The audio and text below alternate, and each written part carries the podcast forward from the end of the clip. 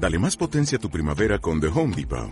Obtén una potencia similar a la de la gasolina para podar, recortar y soplar con el sistema OnePlus de 18 voltios de Ryobi desde solo 89 dólares. Potencia para podar un tercio de un acre con una carga. Potencia para recortar el césped que dura hasta dos horas. Y fuerza de soplado de 110 millas por hora. Todo con una batería intercambiable. Llévate el sistema inalámbrico OnePlus de 18 voltios de Ryobi. Solo en The Home Depot. Haces más. Logras más. Gestión del patrimonio en cierre de mercados.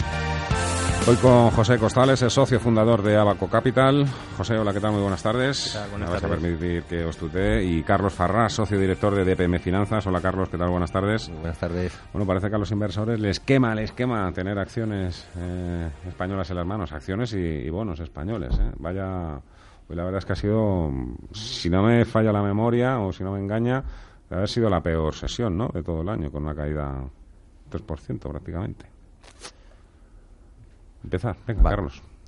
Hombre, lo- los llamativos que, con todos los acontecimientos que estamos viendo pre-referéndum, que el mercado se lo tomara de una manera relajada. Eh, al final, en el tema de las inversiones, muchas veces, digamos que la incertidumbre geopolítica se suele recoger ya antes porque el inversor eh, le entra un poco el, miedo, ¿no? Siempre todos los inversores lo que quieren es estabilidad política, eh, financiera y de beneficios empresariales. Entonces, yo creo que eh, todo lo que hemos visto desde el domingo pues eh, preocupa y al final no debemos olvidarnos que los mayores tenedores de acciones españolas probablemente son los extranjeros, que probablemente son los que menos entiendan la situación actual y- Claro. y, el desenlace de la misma. ¿no? Precisamente eso es lo peligroso, que no entienda lo que sucede, porque dices, bueno, yo para tener un problema lo, lo mejor es que me deshago de ello y eh, en vez de comprar, yo qué sé, ¿eh? deuda española, pues voy a comprar deuda portuguesa, no sé. Joder. Eh, bueno, desde nuestro desde nuestro punto de vista, al final lo que vemos es que en la situación actual, vamos, nos, nos remitimos un poquito al, al mensaje del rey de ayer, ¿no? Hay una autonomía que está en una situación eh, de ilegalidad, ¿no? Y bueno, pues el, el Estado tendrá que poner los medios para recuperar eh, esa legalidad, ¿no? Y esto, es, bueno, lo veremos eh, en los próximos días, ¿no? En qué, en qué mecanismo se, se concreta, ¿no? Más allá de ahí, pues eh, al final, bueno, pues como en todas las crisis, ¿no? Pues eh, todos estos movimientos y volatilidad pues generan oportunidades de inversión, ¿no? Y para los que hacemos, eh, digamos, eh, fundamentales o inversión por fundamentales, en este caso valor, pues eh, pues bueno, pues vienen muy bien estas estas correcciones para, para intentar comprar e invertir la caja que, que tenemos en estos momentos, ¿no? Por ejemplo, bancos. O los bancos los ponemos un poco en cuarentena ahora mismo. Entiendo también que hay otro tipo de sectores ahora mismo ¿eh? que, Sí. en los que os estaréis fijando, ¿eh? entiendo. ¿eh? Sí. Industria o telecomunicaciones, no sé, Sí. tú, me, tú me dirás. Te pregunto también directamente por los bancos. En realidad nosotros no, no, no solemos invertir en, en banca española, ¿no? Ujú. Eh, sí, a lo mejor hemos invertido en, en otras ocasiones en banca más internacional, no, pero no, no, en, no en la banca española, ¿no? Y Esas oportunidades, cuéntame. Yo creo que la gente estará diciendo, bueno, pues vamos a ver. eh, ¿Dónde? Pues bueno, nosotros pensamos que bueno, aquí en el, en el- un poquito pues eh, nosotros de- después del, del profit warning de la semana pasada hemos aumentado nu- nuestra posición en Gestam, por ejemplo. Y, y vemos que es una compañía global que a pesar de estar eh, situada en España pues está muy diversificada ¿no? y con clientes internacionales ¿no? vemos que es una empresa sólida y que, y que tiene ventajas competitivas ¿no? Eh, lo de hoy, ¿ha habido miedo hoy en el mercado? Eh, no se puede hablar de pánico, ¿no? Porque la caída, hemos visto caídas muchísimo superiores a, a lo de hoy, pero claro, recuerda también a, a los malos tiempos, ¿no? De la crisis, pero ¿crees que hay miedo? Yo creo que hay preocupación eh, y es normal. Y, y además lo que si fuera una preocupación elevada no veríamos solo a la bolsa española caer, sino al resto de Europa. ¿no? Eh, yo creo que lo normal es que en una situación como la actual, eh, pues muchas gestoras, eh, sobre todo las internacionales, reduzcan su, exposición a España por lo que pueda pasar y es normal eh, que veamos, eh, digamos, este tipo de correcciones, porque incluso el que está buscando oportunidades, que yo estoy de acuerdo que, que las habrá eh, si, si continúan las correcciones, pues espera un poco a ver qué pasa acontecimientos y ya decide luego cuándo comprar, ¿no?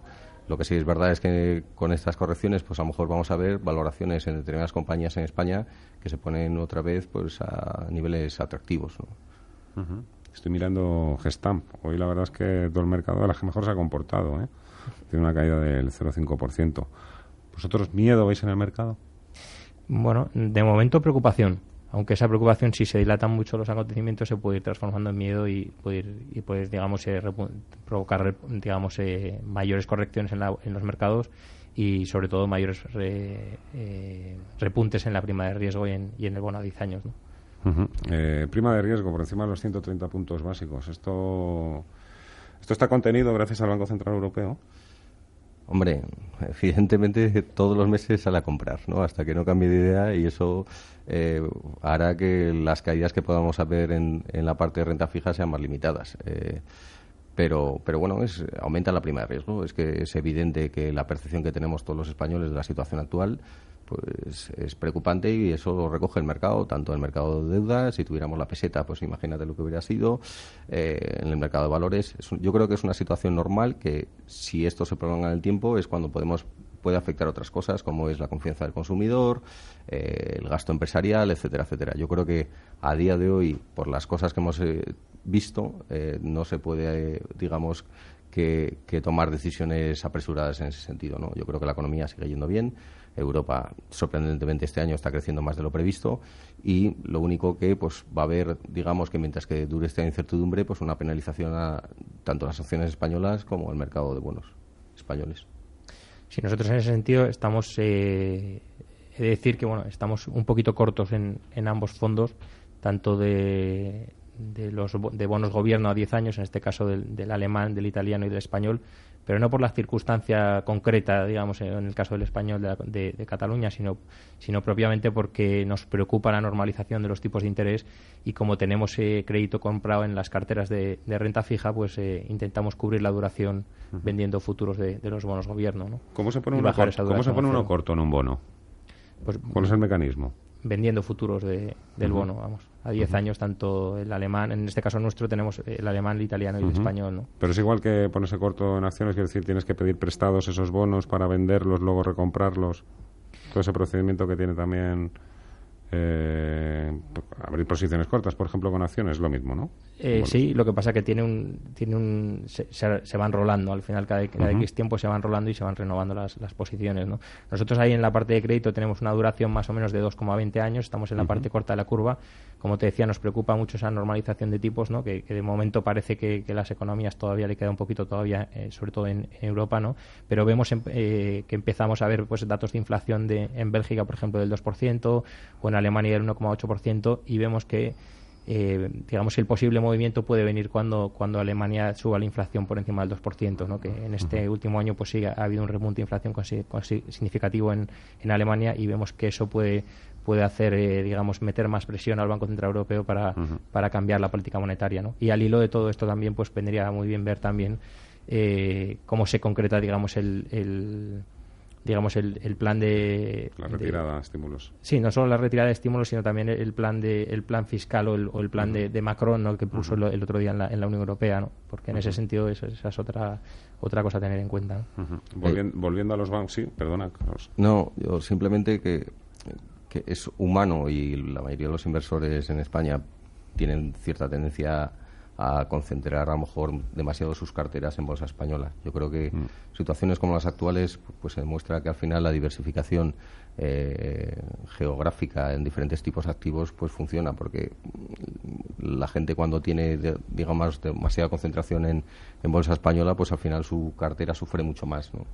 y yo creo que esto pues debería hacerse replantear a muchos inversores si realmente tienen la diversificación correcta en su cartera de valores. Es que durante la primera parte del año le ha ido muy bien al IBEX 35, que tampoco nos olvidemos. Entonces yo creo que también mucha gente pues oyó mucho, muchas campanitas, ¿no? Porque la verdad es que comprarás lo que comprarás y vas a ganar dinero, ¿no?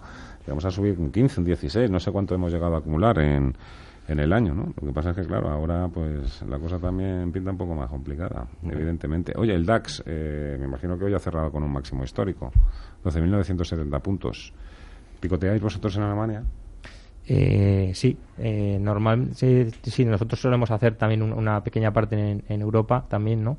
Y, bueno, eh, sí, sí que es verdad que nosotros estamos viendo en los últimos meses nos está costando encontrar ideas baratas de verdad, ¿no? ese margen de seguridad, Ese margen de seguridad que le exigimos a todas nuestras inversiones de al menos el 30% nos está costando encontrarlo y por eso estamos más defensivos con coberturas y con liquidez, ¿no?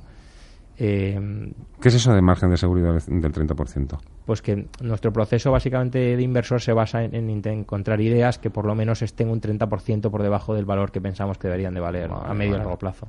No intentamos predecir cuándo se va a producir esa normalización, pero sí le exigimos ese margen de seguridad también por la protección de capital. yo creo que te voy a hilar un poco DAX con Standard Poor's. ¿no? Eh, lo que, Otro otro, eh, Máximos, eh, que no paras oír en el mercado, gestoras, eh, analistas de las valoraciones ajustadas.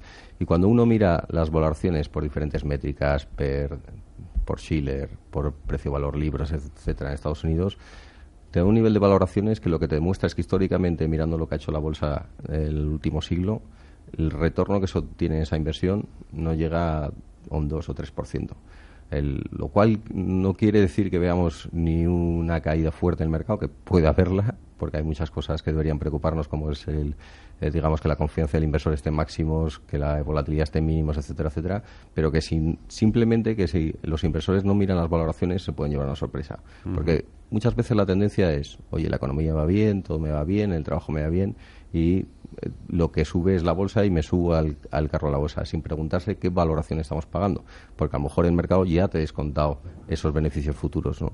Entonces, yo creo que cuando vemos las cosas en máximos, bueno, es, hay que tener en cuenta el pasado, pero lo que hay que mirar son qué valoración estamos pagando por esas compañías y cuál, qué es los beneficios que esperamos que tengan a futuro. ¿no?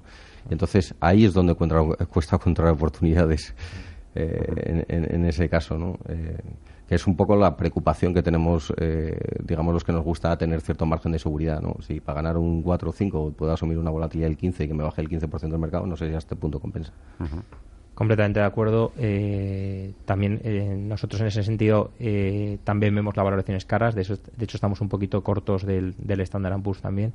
Aunque sí que es cierto que en algunos sitios todavía vemos, vemos algo de valor, en algunos sectores muy, muy concretos, ¿no? Pero es verdad que el retorno implícito del Standard Poor's es bajo. Digamos que eh, como bien decía Carlos, está pues eso, entre el 3-4%. Antes cuando has hablado de Gestan, ¿cuesta menos eh, trabajo encontrar buenas oportunidades en el mercado continuo español? Más que por siempre, muchas veces siempre nos vamos al IBEX 35, ¿no?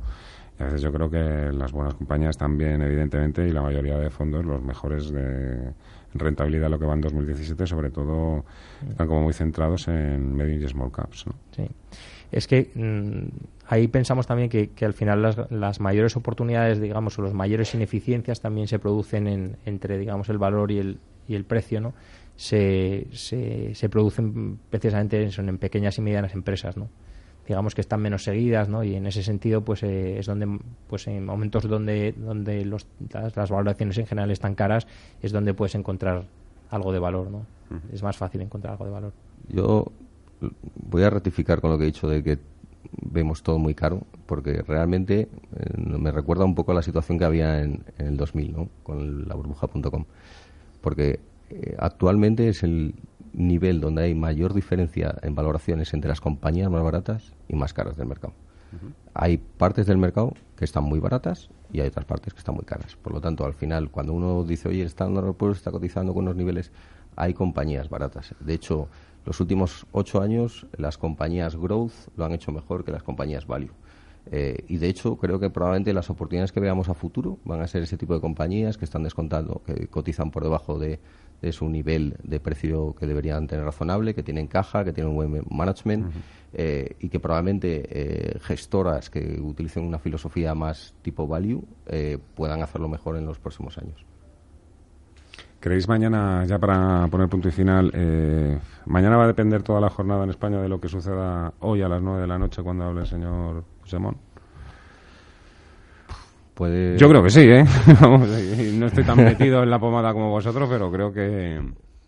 Digamos que si, si vemos que todavía se tensiona más el tema, pues evidentemente eh, seguiremos viendo caídas. Sí, de acuerdo. Eh, está claro que que si sigue habiendo tensión habrá caídas y si se relaja un poco el tema a lo mejor hay un pequeño repunte, pero... No creo yo, ¿eh? que vaya a destensionar. Eh. José Costales de Abaco Capital y Carlos Farras de DPM Finanzas. Muchísimas gracias, que paséis feliz tarde. Hasta otra. Hasta ahora. Gracias.